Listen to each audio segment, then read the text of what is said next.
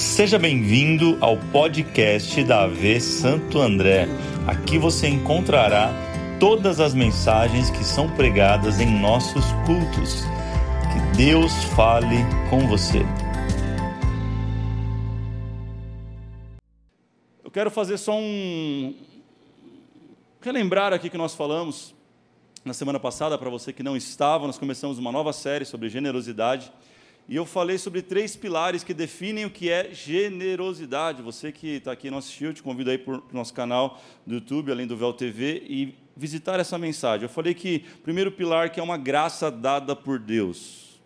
Não vem de nós, Deus nos deu a condição de sermos generosos. O segundo pilar é que a verdadeira generosidade ela é sacrificial. E por último, que a generosidade ela é um privilégio para quem exerce. São pilares sobre isso, são é o que a Bíblia diz o que é generosidade. Hoje eu quero ir um pouco além, dar um passo mais nesse tema e falar do porquê nós devemos ser generosos. Abra a tua Bíblia em Marcos, capítulo 8. Nós vamos ler a princípio do 1 ao 10, os 10 primeiros versos desse texto, que tem uma história muito interessante, que muito provavelmente você conhece, já ouviu falar, mas eu creio que Deus quer falar com a gente, ainda quem crê assim? Eu creio que há algo ainda do Senhor para esse dia. Foi um dia maravilhoso, mas ainda existe uma porção para você preparada por Deus. Amém? Olha o que diz Marcos, capítulo 8, Evangelho segundo Marcos. Verso 1 diz assim: Naqueles dias, outra vez, diga isso, outra vez. Reuniu-se uma grande multidão, visto que não tinham nada para comer. Jesus chamou os seus discípulos e disse-lhes: Tenham compaixão dessa multidão. Já faz três dias que eles estão comigo e, nada têm para comer. Se eu os mandar para casa com fome, vão desfalecer no caminho, porque alguns deles vieram de longe. Os seus discípulos responderam: olha a resposta. Onde nesse lugar deserto poderia alguém conseguir pão suficiente para alimentá-los? Quantos pães vocês têm? perguntou Jesus. Sete, responderam eles. Ele ordenou à multidão que se assentasse no chão, depois de tomar os sete pães e dar graças, partiu-os e o entregou aos seus discípulos para que o servissem à multidão, e eles o fizeram. Tinham também alguns peixes pequenos. Ele deu graças igualmente por eles e disse aos seus discípulos que os distribuíssem. O povo comeu até se fartar e ajuntaram sete cestos cheios de pedaços que sobraram cerca de quatro mil homens estavam presentes. E, tendo-os despedido, entrou no bar com seus discípulos e foi para a região de Dalmanuta. Quem pode dizer amém por essa palavra? Vamos orar? Pai, obrigado por mais esse culto. Obrigado por mais esse encontro. Estamos no lugar certo, lugar do encontro. E aqui estamos desejosos, nosso coração anseia por ouvir a tua voz mais uma vez. Se há algo que o nosso coração nunca se cansa é de ouvir o Senhor falar com a gente, ó Pai.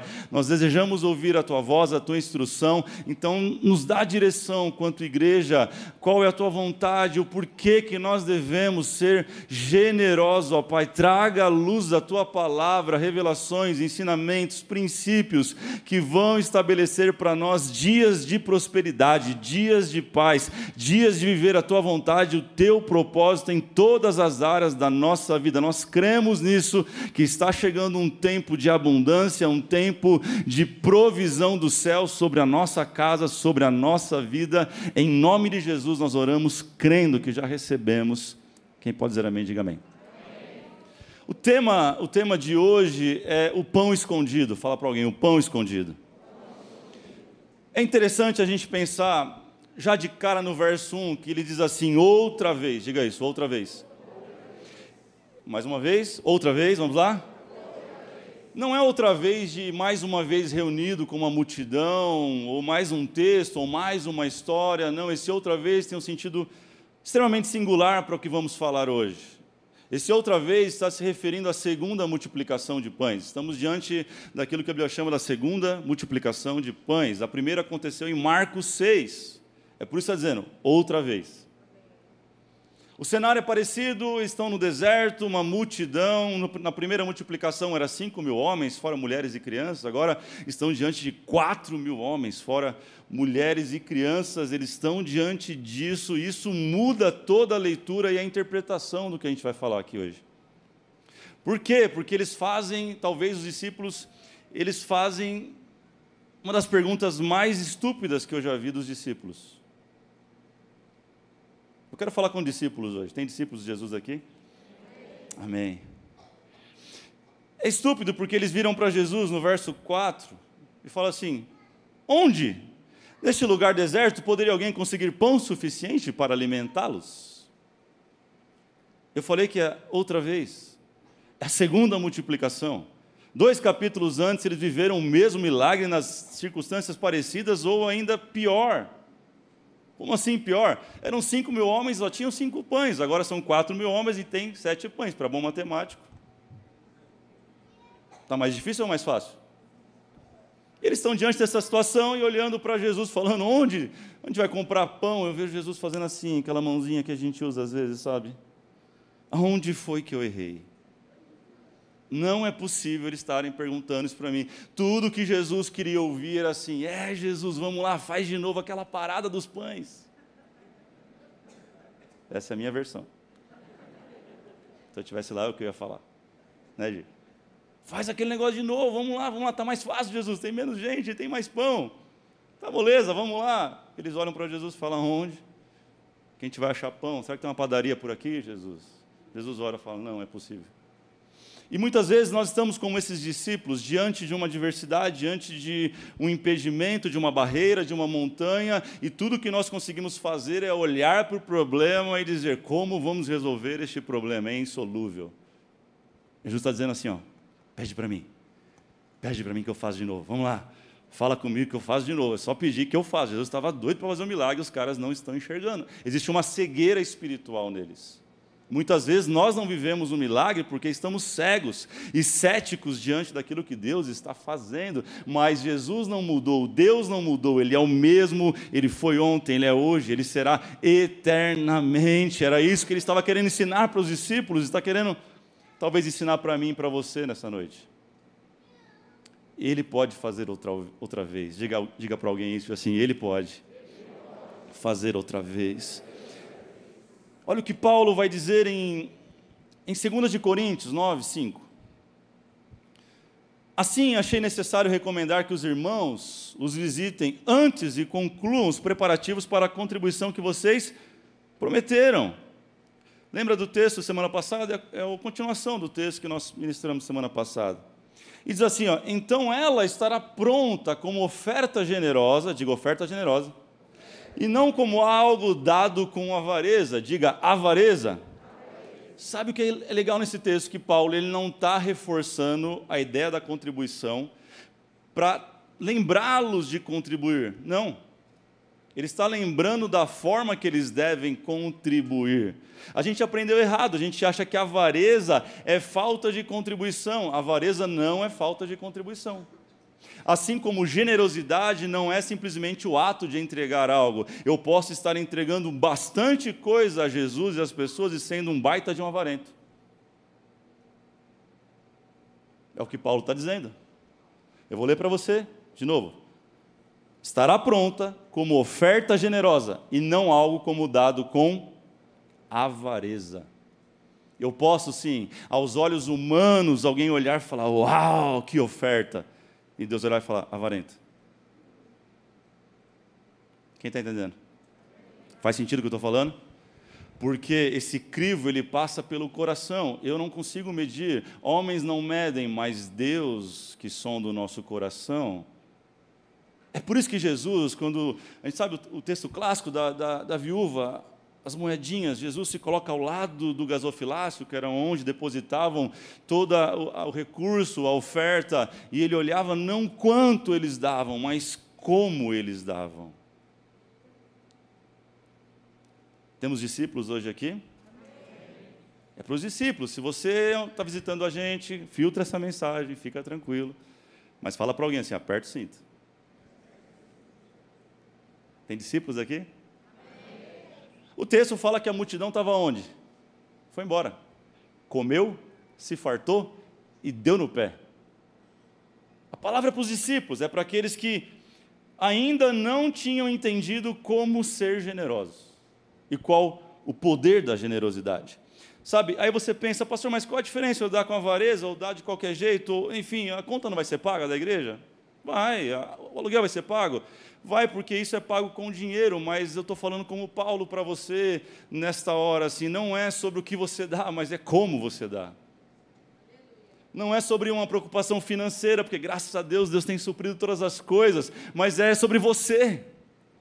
É sobre você, é sobre o teu coração, é sobre como você tem feito a obra de Deus e como você tem entregue a Ele. Eu quero compartilhar com você alguns princípios hoje que não é para mudar a contabilidade da igreja, mas é para mudar a nossa posição de generosidade diante de Deus. Anote isso, em primeiro lugar, o primeiro princípio que eu aprendo nesse texto, nesta palavra, do porquê nós devemos ser generosos, é porque a nossa generosidade fala. Olha para alguém falar isso, a nossa generosidade fala. Ou seja, a nossa oferta ela tem voz no mundo espiritual. A nossa oferta fala, aquilo que nós entregamos fala algo. Você não percebeu, mas a forma com que você tem entregue e feito a sua doação, a sua contribuição, seja de tempo, talento ou tesouro, porque aqui nós entendemos que generosidade passa por todas as áreas. Isso tem falado diante de Deus. Prova para mim, pastor. Provo. Hebreus 11, 4. Diz assim: Pela fé, Abel ofereceu a Deus um sacrifício superior ao de Caim. Pela fé, ele foi reconhecido como justo quando Deus aprovou as suas ofertas, embora esteja morto, falando de Abel, por meio da fé ainda fala. Ei, olhe para alguém e fala assim: a tua oferta. Fala a tua generosidade. Ela ministra a Deus.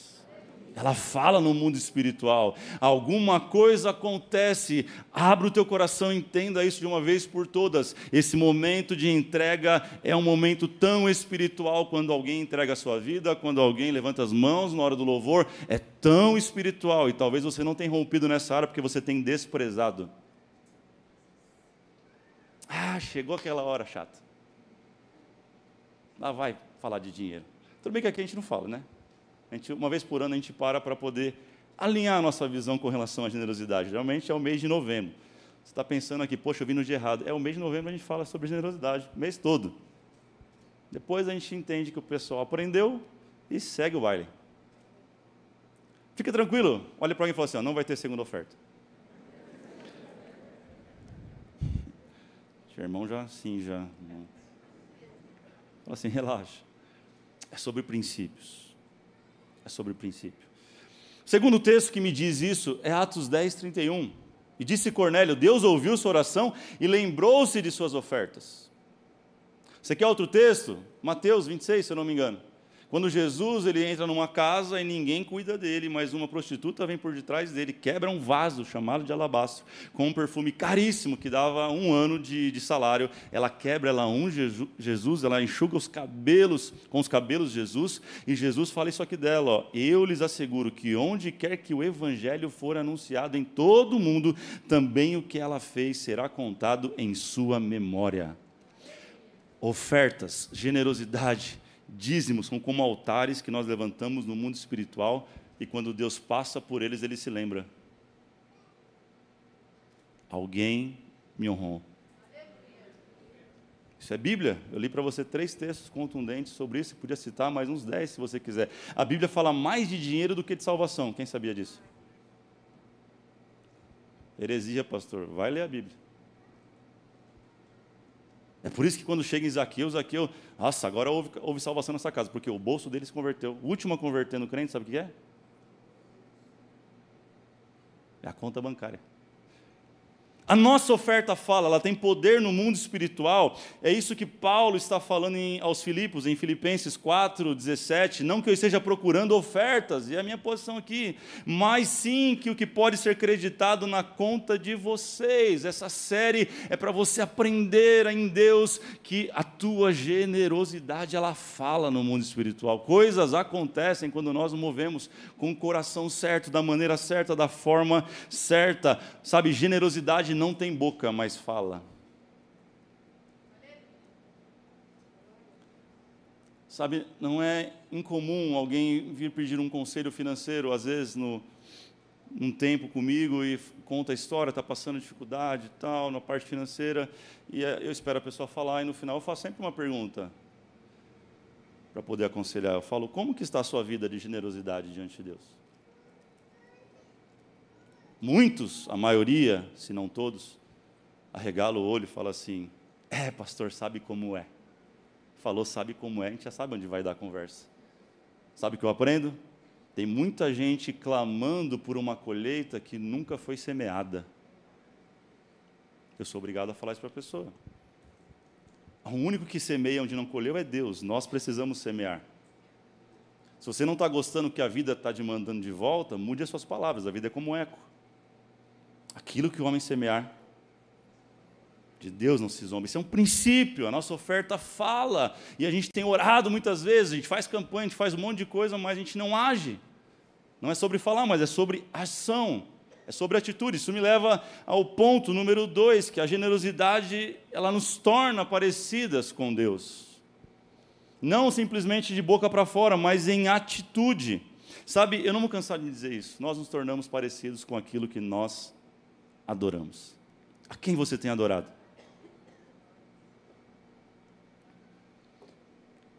Talvez esse assunto para o próximo domingo, mas quem é o teu Deus? Eu não sei se você sabe, mas a única coisa que é comparado a Deus na Bíblia é o Deus mamão.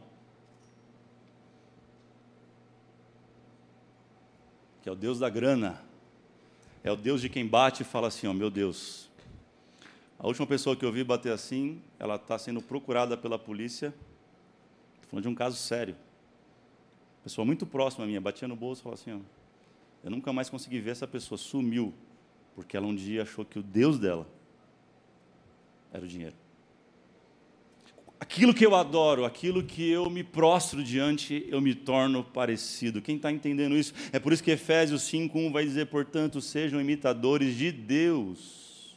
Quantos aqui querem ser imitadores de Deus? Diga amém. Vamos lá, gente. Então vamos a João 3,16. Porque Deus amou o mundo de tal maneira que ele deu o seu filho Quantos ainda são imitadores de Deus? A generosidade nos faz parecido com Ele. Qual que é a maior expressão de amor de Deus para a humanidade? Foi a generosidade de entregar o seu filho. Faz sentido? Quem quer ser parecido com Deus ainda? Sabe, quando somos generosos, nós nos parecemos com Ele. É por isso que Tiago vai dizer: se algum de vocês quer sabedoria, peça a Deus que dá deliberadamente ou generosamente. O caráter de Deus é um caráter de generosidade. Deus não faz contas para nos abençoar, Ele é generoso. Se Ele desse o que a gente merece, a gente estava enrolado. Tem alguém? Diga assim: Deus é generoso. Problema é que muito tempo nós somos ensinados como igreja a ser uma criança pidona da fé. Não leve para o lado pessoal, a gente confundiu fé com a arte de pedir. Mas fé é muito mais do que isso. Pode pedir, pastor? Claro que pode, mas se você está pedindo mais do que você agradece, alguma coisa está errada na sua vida. Nenhum pai suportaria um filho que só chega perto dele para pedir. Ninguém quer ter um relacionamento com uma pessoa assim, por que, que Deus vai querer ter com a gente? Quando nós vamos pedir a Deus algo, nós pedimos detalhado no varejo. Mas para agradecer no atacado, já percebeu? Deus, eu quero uma esposa. Aleluia. Ele mexe até os ombros, ele faz pose assim, assim, assim, bonita, tipo não sei quem, vai falando e vai, uma mulher virtuosa, ele quer tudo, irmão. E vai. Tá... Aí ele pede detalhado, quando ele vai agradecer à noite, Deus, obrigado pelo dia, amém. Deus, obrigado por tudo, amém. Sabe, nós precisamos ser como Deus, generosos como Ele. Pensa comigo, qual é o maior símbolo do cristianismo na Terra hoje? Vamos lá, não é árvore de Natal, tá, gente? Isso aqui é só para a gente celebrar o Natal, o nascimento de Jesus, pá, uma data festiva. Qual que é o maior símbolo do cristianismo? Vamos lá. Cruz, tem outro não. Quando você olha uma cruz em cima de um lugar, já sabe, igreja. A gente usa cruz vazia, significa cristianismo. Aí eu te pergunto, esse símbolo, que é o maior de todo mundo, ele aponta para algo que eu vou ganhar ou algo que perdeu? Simples, ele aponta para um pai que entregou seu filho em meu favor, em seu favor. Por que, que a gente vem para o Evangelho querendo ganhar, então? Se Evangelho é sobre perder. Lembra do programa de TV? Quem perde ganha? Mais ou menos isso o Evangelho. Isso me frustra, porque nós temos aprendido sobre um Deus pagão muitas vezes. Um Deus que precisa ser adorado, senão tem crise de identidade. Um Deus que, que pensa que se não for adorado, ele vai, não vai mandar chuva, não vai mandar bênção. Um Deus que pede um ritual, um culto de sangue, senão o povo vai ser amaldiçoado. A gente ainda às vezes crê num Deus vingativo. Essa semana me perguntaram algo e me deixou extremamente irado. Ira santa. Irai-vos, mas não não pequei, só fiquei irado. Estou até agora um pouco. Porque uma pessoa chegou para mim no trabalho e falou assim: Pastor, me tira uma dúvida. Eu ouvi um outro pastor aí na internet e falou o nome. Falando sobre o acidente da Marília Mendonça. E ele falou que aquilo ela está colhendo, sabe, o que ela semeou, e é Deus vingando e matou ela e tal. Eu falei: É mesmo? Aí eu contei um pouco a parábola do filho pródigo para ela, mas como Olha, olha confusão que o mundo está vivendo, como um Deus que matou o seu filho pela humanidade. Essa é a história da cruz. Vai agora derrubar um avião por alguém que virou as costas para ele. Faz sentido, gente? Mas a gente pensa assim, a gente olha para a vida do irmão e fala, está tudo errado, porque não sei o quê, e não sei, o que lá, e começa a falar, tá é porque da Marília todo mundo tem condolências, nossa, é uma cantora tão jovem, ok, mas da vizinha, Percebe como a gente é um pouco hipócrita nesse sentido? Mas esse não é o verdadeiro Deus. Para se parecer com Ele, eu preciso ser generoso. Eu falei para ele: está tudo errado. Deus não derrubou o avião. Na verdade, eu creio que quando nós vamos para Jesus, entregamos a nossa vida, nós entramos debaixo das mãos dEle. Ali está a bênção, ali tem prosperidade, ali existem princípios. Se forem cumpridos, nós vamos comer o melhor dessa terra, diz a Bíblia. Mas por algum momento nós saímos debaixo da mão dEle. E talvez foi isso que aconteceu com ela. Então não é sobre Deus pesar a mão, mas é quando nós saímos debaixo da mão e do propósito dele, aí ele já não é mais responsável pela nossa vida. Quem está me entendendo? Porque ele é um Deus de amor. A Bíblia diz que ele não tem amor, mas que ele é amor em essência, ele é generoso, sabe? Tudo isso faz sentido para dizer a mim e a você que é possível sim a gente parecer com Jesus, é possível sim nós nos parecermos com o Abba, com o papai querido, sabe? Porque todas as vezes que nós poderíamos nos vingar de algo e a gente decide perdoar, a gente se parece com ele.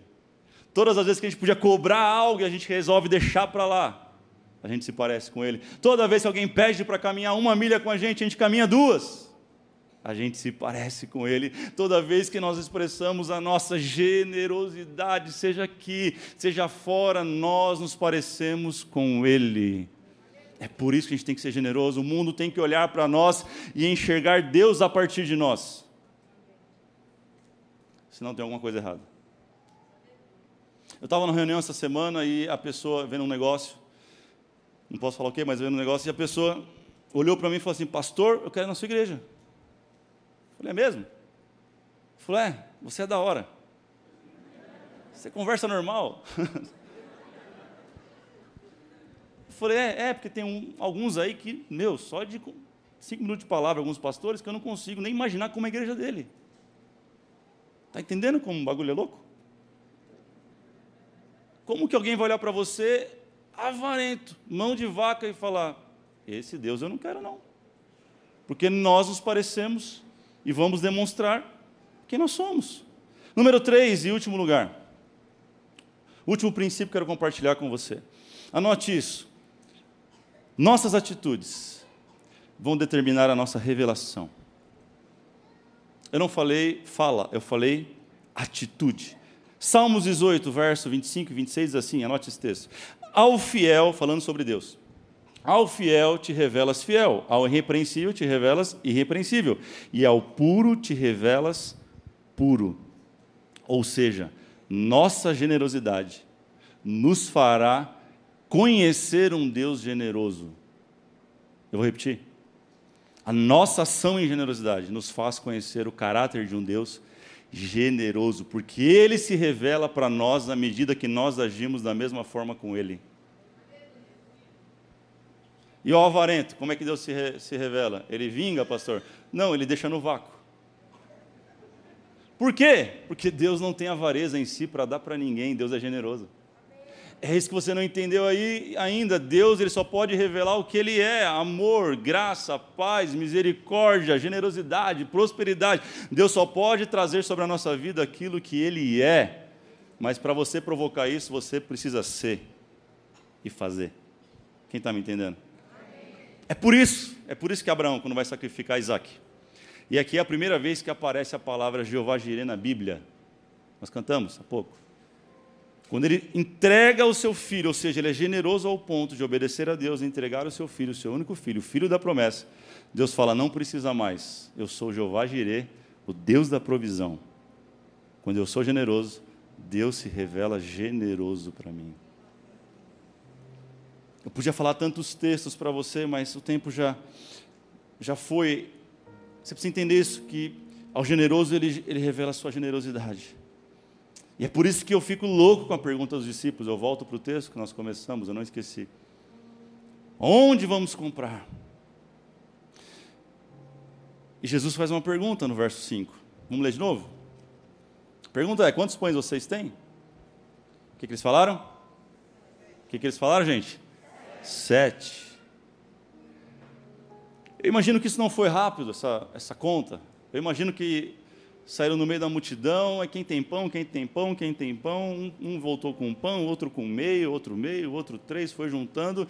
Quando chega para Jesus, fala: Jesus, nós temos sete pães. Mas a verdade é que eles não tinham só sete. Existe um pão que está escondido. E está lá no verso 14. Marcos 8, 14. Coloca para a gente, por favor. Marcos 8,14 vai dizer assim: os discípulos haviam se esquecido de levar o pão, de levar pão, a não ser um pão que tinham consigo no barco. Jesus pergunta: quantos pães vocês têm aí? E eles falam: eles esconderam o oitavo pão. Olhe para alguém e fala assim: não esconda. Jesus acha. Tinha um oitavo pão guardado no barco, eu não vou dizer aqui que não era direito deles, que estava errado a linha de raciocínio, porque naquela época não tinha como passar no, no barco assim, num drive-thru e pedir o número um, dois, número três e tal, e uma torta de maçã. Eles precisavam andar com pão. Era provisão para alguns dias de viagem. Era algo necessário, é algo que eles precisavam ter para a viagem que eles estavam fazendo. Eles chegavam de um lugar, já ia para outro. O ministério de Jesus era bem acelerado e não é, não é que não é legítimo, mas Jesus perguntou: quantos pães vocês têm? Juntou quanto? Um olhou para o outro e falou assim: sete. Pedro deve ter tentado gritar que Pedro era. Alguém deu uma bica em Pedro e falou: agora você vai querer ser, ser honesto? A gente vai ficar sem comer, cara. Era justo, mas isso revela para mim o tipo de coração que os discípulos tinham naquele momento. Onde estão os discípulos? Estou falando para discípulo isso aqui. Você está visitando a gente pela primeira vez, nós te amamos. Nem todo domingo é assim. Mas o primeiro coração que é revelado para mim nos discípulos é um coração hipócrita. Anota aí um coração hipócrita. É aquele que dá, mas dá com o pé atrás. É aquele que, sabe, que questiona tudo, que um coração questionador, um coração que é, será que vai acontecer mesmo? É um coração, é um coração que fala assim, não, mas eu vi tal vídeo na internet, o dízimo não é bem assim. E não é porque ele tem convicção, não, porque o coração é hipócrita. É o tipo de coração que fala, eu sou contra o dízimo, mas eu me beneficio com o dízimo dos outros. Porque é isso que está acontecendo aqui. Esse pão era para eles entregarem junto e falar: Jesus, tem oito pães, é tudo que nós temos.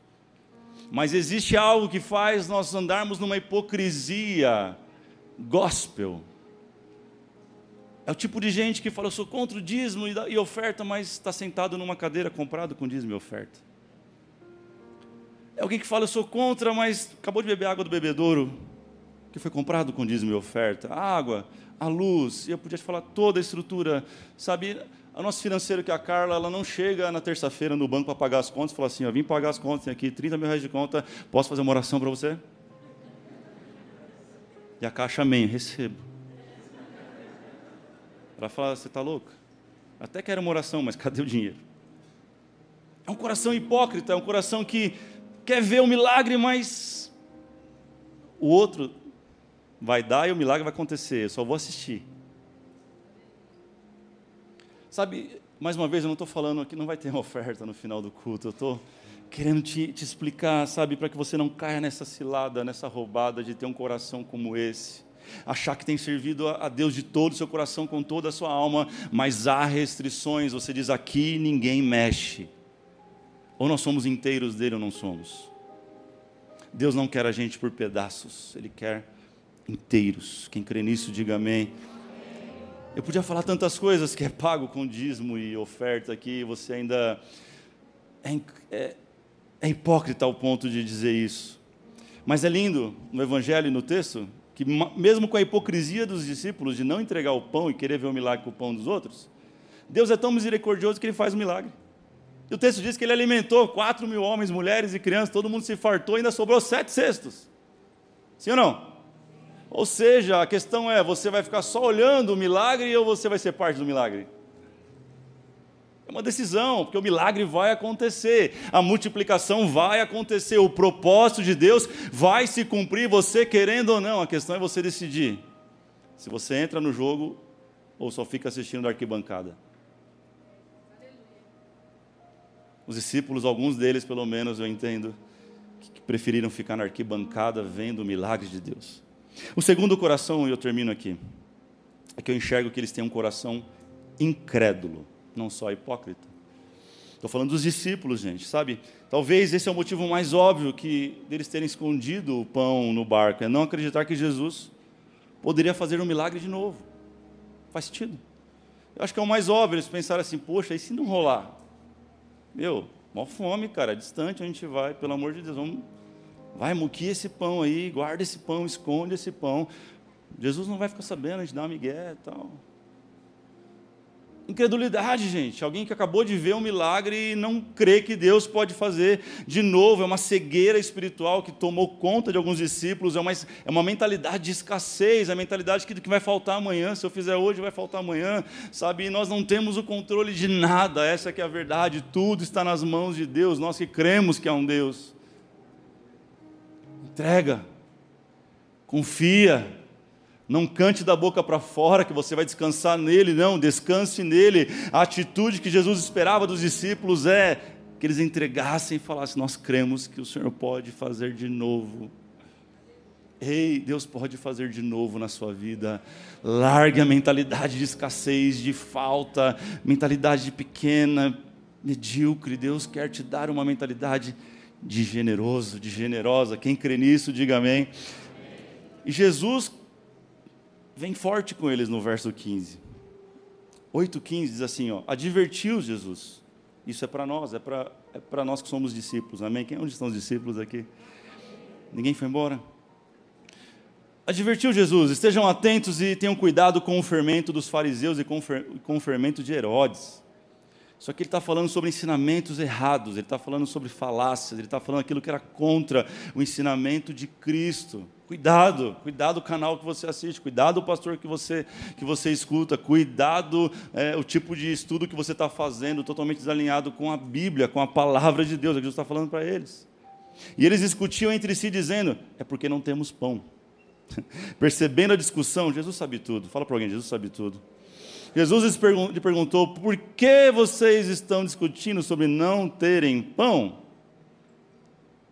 Ele, ele sabe todas as coisas, cara.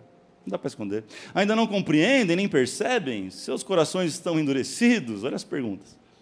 Um monte de perguntas. Verso 18 continua: Vocês têm olhos, mas não veem, têm ouvidos, mas não ouvem, não se lembram. Eles ficaram a se lembrar. Gente, que cegueira espiritual absurda. Jesus pegou um quadro e começou a desenhar para eles, ó.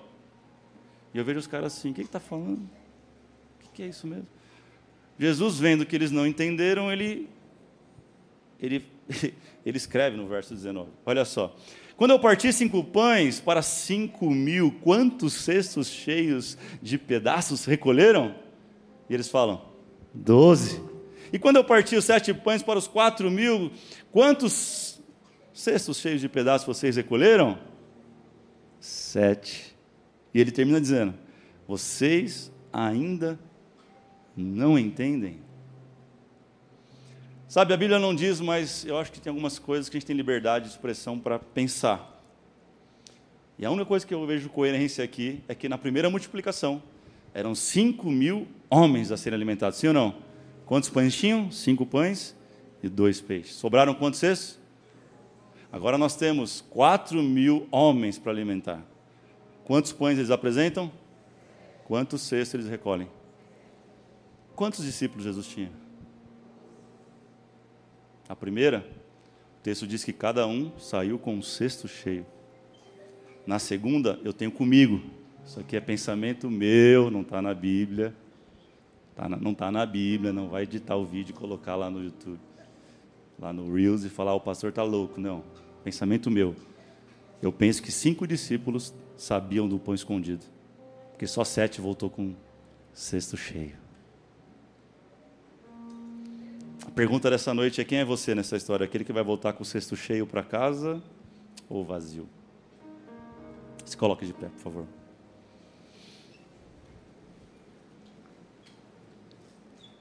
Essa pergunta ecoou toda semana em mim. Jesus perguntando: Vocês têm olhos, mas não veem? Vocês têm ouvidos, mas não ouvem? Vocês não se lembram? E a resposta está lá em Lamentações 3,21, que diz assim: Quero trazer à memória aquilo que me dá esperança. Faltou os discípulos pensarem um pouquinho falar assim: gente, vamos pensar um pouquinho, só um pouquinho, vamos lembrar dos milagres que ele já fez, o cego, ah, o pão, ele já fez, vai fazer de novo. Eu quero que você comece a trazer à memória agora na sua vida aquilo que é uma impossibilidade, mas que Deus está dizendo para você: ei, pede para mim de novo. Creia que eu sou poderoso para fazer outra vez. Ah, pastor, mas eu quebrei a empresa, não tem mais o que fazer. Ele é poderoso para levantar uma nova empresa. Vai depender se você está decidido a sair daqui com o cesto cheio ou, ou sem cesto. Pastor, meu casamento está destroçado, Deus não pode fazer mais nada. Ei, Deus pode fazer. Traga à memória agora aquela foto do casamento, você com um terno ridículo. Um cabelo nada a ver. Mas você estava com um sorrisão no rosto, feliz. Traga à memória. Talvez está preocupado com seu filho, quem vai para a faculdade desse menino, como é que vai? Ele está aí bagunçado, não quer saber de nada. Traga à memória o dia do nascimento dele aquele chorinho, aquele primeiro que você ouviu, que você adorou nos primeiros segundos, mas você descobriu que aquilo ia te, te dar muita dor de cabeça depois. Mas traga à memória aquele primeiro, aquela sensação. É o que Lamentações está dizendo: quero trazer à memória aquilo que me dá. Ele foi o mesmo ontem, ele é o mesmo hoje, ele será o mesmo eternamente. Deus não mudou o seu caráter e não vai mudar nunca. Nós é que mudamos. A Bíblia diz que dele não há sombra nem variação de dúvidas. Ele é o mesmo, ele é o mesmo, ele não muda.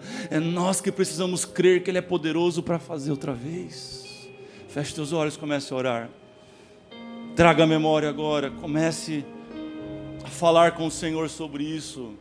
Talvez você passou tanta tribulação no passado, está numa vida muito melhor hoje e está aí parando por causa de um problema, você enfrentou 300, vamos lá, traga a memória. Você que está em casa, faça isso também, traga a memória aquilo que vai te trazer esperança, ou seja, tire o olho do problema, tire o olho da falta de pão e creia que Deus é poderoso para multiplicar a semente do que semeia, Ele é poderoso para transpor muralhas, Ele é poderoso para abrir o mar vermelho, Ele ainda continua abrindo mares na nossa vida e na nossa história. Traga a memória memória, vamos lá. Oh Espírito Santo, nós cremos, Tu és poderoso para fazer outra vez, outra vez e outra